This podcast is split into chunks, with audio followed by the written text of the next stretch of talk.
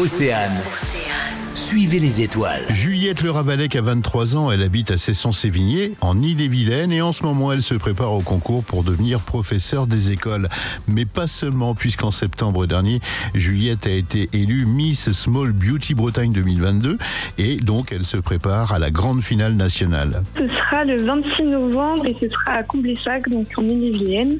Donc c'est vrai que c'est plutôt sympa parce que pour moi ça sera euh, un peu à domicile, on va dire, euh, comme c'est dans notre région. Le concours Miss Small Beauty s'adresse aux femmes âgées de 18 à 30 ans, mesurant moins d'un mètre 70, et les tatouages sont aussi acceptés. C'est beaucoup plus, euh, plus ouvert dans le sens où on peut être tatoué, percé, euh, on peut avoir différentes morphologies.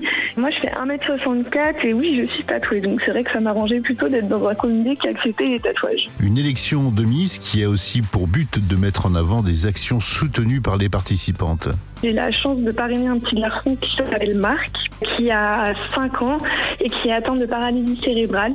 Donc c'est vrai que c'est euh, une maladie qui est très peu connue, mais qui est très compliquée dans la vie quotidienne.